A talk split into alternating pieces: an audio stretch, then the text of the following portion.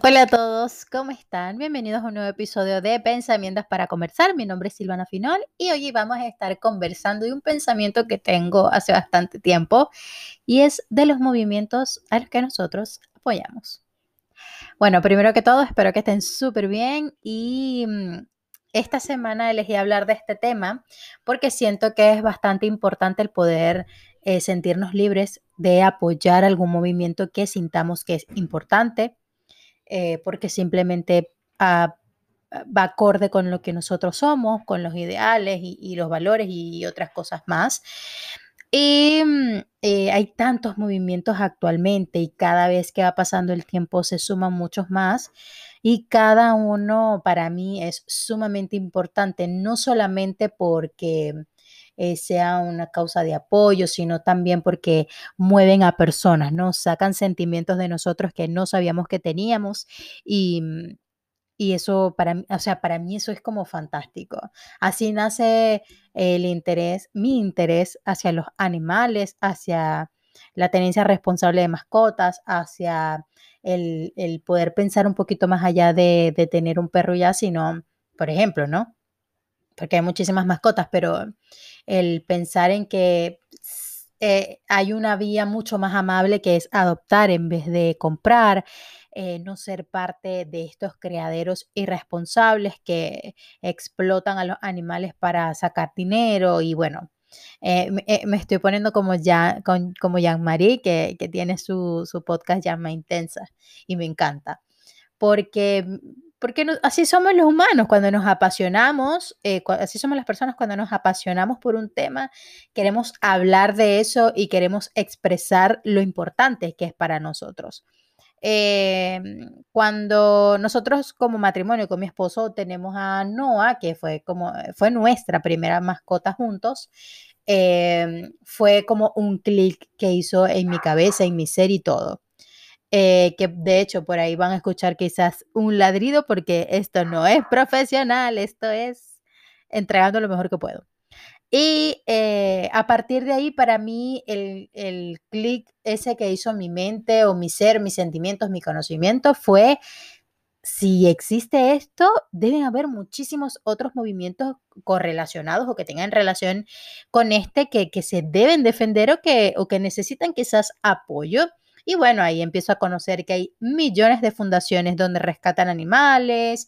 Em, a veces hay personas que no creen en estas fundaciones y bueno, por experiencias que se respetan, ¿no?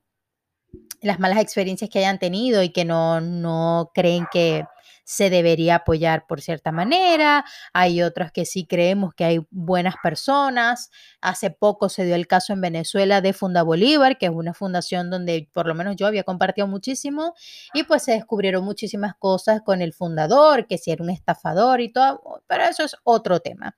Aquí la idea es hablar de, de lo importante que es cada causa para cada uno de nosotros y no tenemos por qué estar juzgando las causas que otro apoyen porque no es, primero, no es nuestra causa y segundo, ¿para qué voy a estar eh, eh, señalándote si puedo más bien buscar esa, esa causa o saber o aprender más de eso que estás apoyando?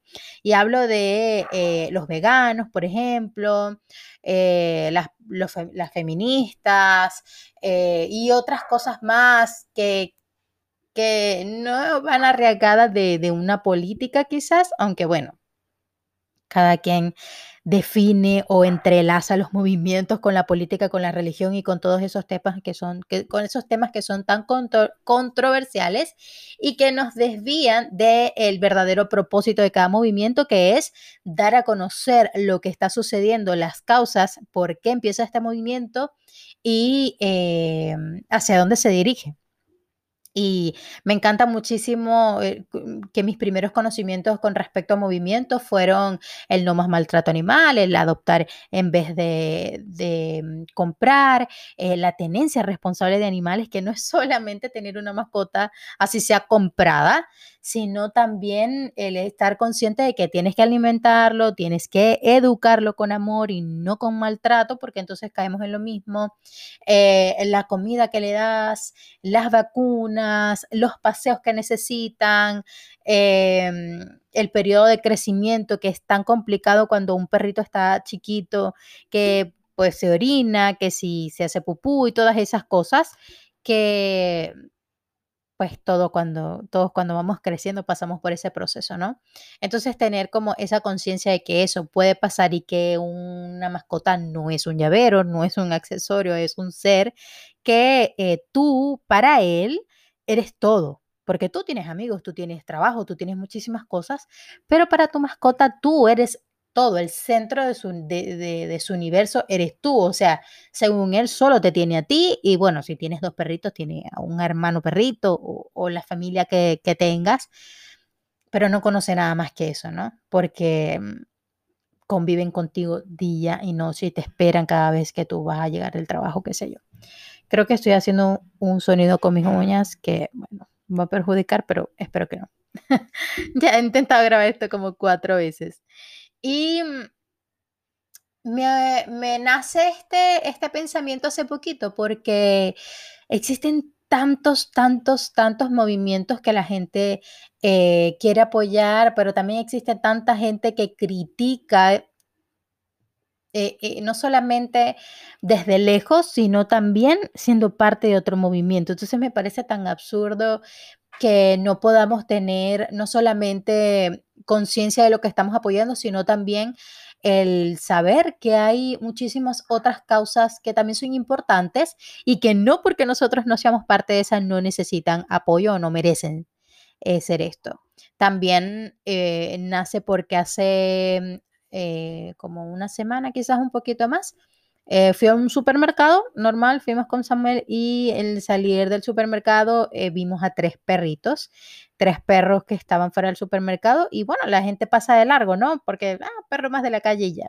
Pero había uno que tenía una orejita eh, cortada, cortada mal y yo no pude, porque así me pasó con Alex. Cuando yo iba a trabajar, me consiguió con un perro que estaba totalmente destruido físicamente, tenía hasta una vía puesta en una de las patas y, era como si estuviera muerto en la carretera. Entonces, yo no pude pasar de largo y ya.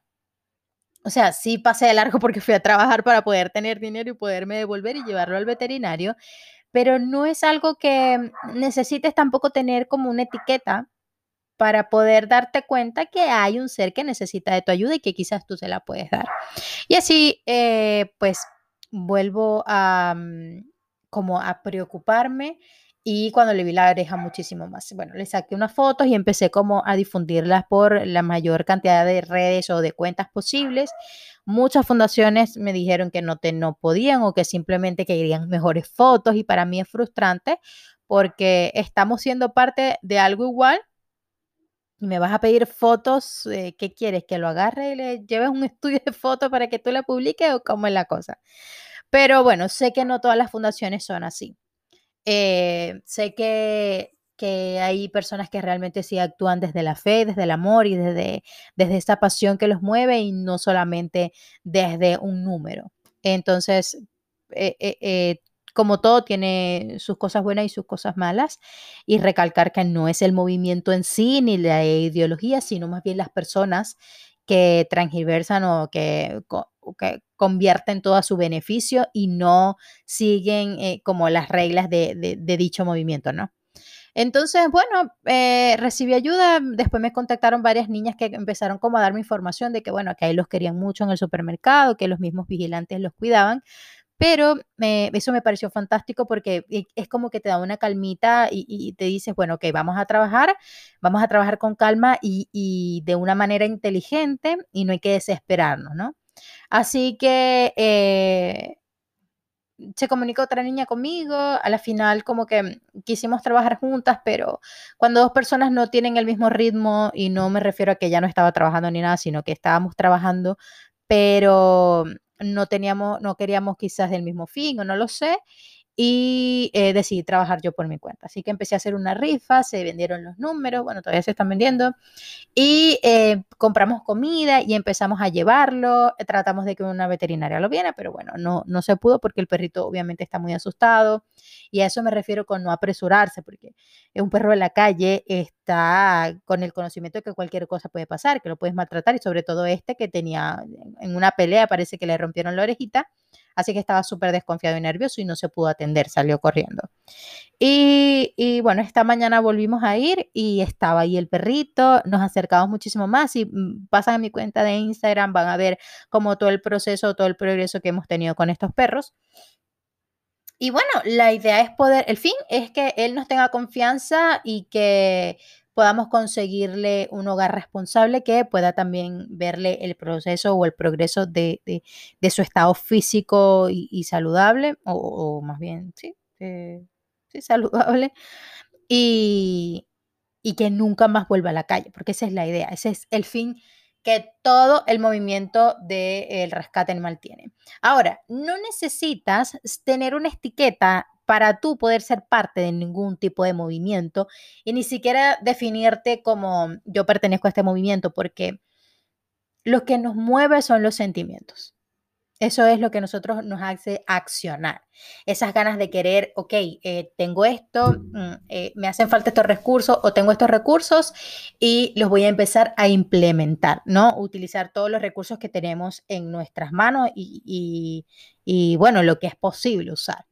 Así que yo no soy rescatista, yo no tengo una fundación, yo no soy veterinaria, yo no soy vegana, no soy vegetariana, em, no soy la persona más ecológica que vas a conocer, pero sí me mueve ese sentimiento de que puedo hacer algo, ¿por qué no hacerlo? O sea, ¿por qué quedarme en esa comodidad de no me voy a meter porque es una responsabilidad? Y de hecho yo estuve un tiempo bastante como alejada de esto eh, porque eh, en cuarentena o el año pasado me pasó dos veces que quise dar en adopción a dos perritos y las dos veces a los perros los devolvieron. Entonces, como no puede ser que por fin logramos que tuvieran un horario qué sé yo, y em, y los devuelven.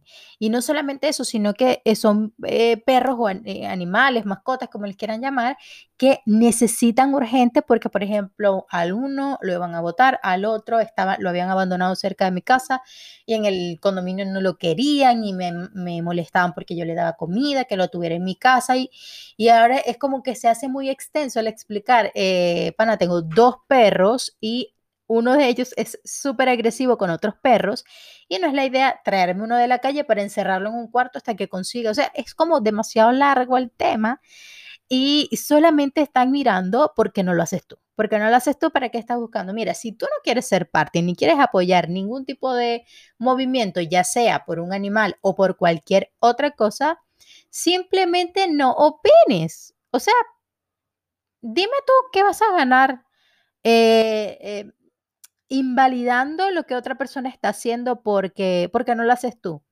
Creo que es demasiado, tienes que tener dos dedos de frente para decir, si esta chama no tiene o está pidiendo ayuda, es porque digo yo que no lo puede tener. Ahora, si te consigues con una situación eh, contraria, bueno, lamentablemente en esta vida, en este mundo existe de todo, pero em, no siempre es el caso, ¿no? Ya eso voy con lo mismo de las fundaciones.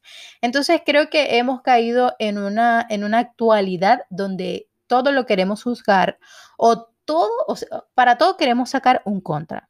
¿Me entienden? Como que para todo queremos sacar el lado negativo. Ah, si ella dice que ella es muy feliz, entonces yo voy a decir que hay felicidad tóxica.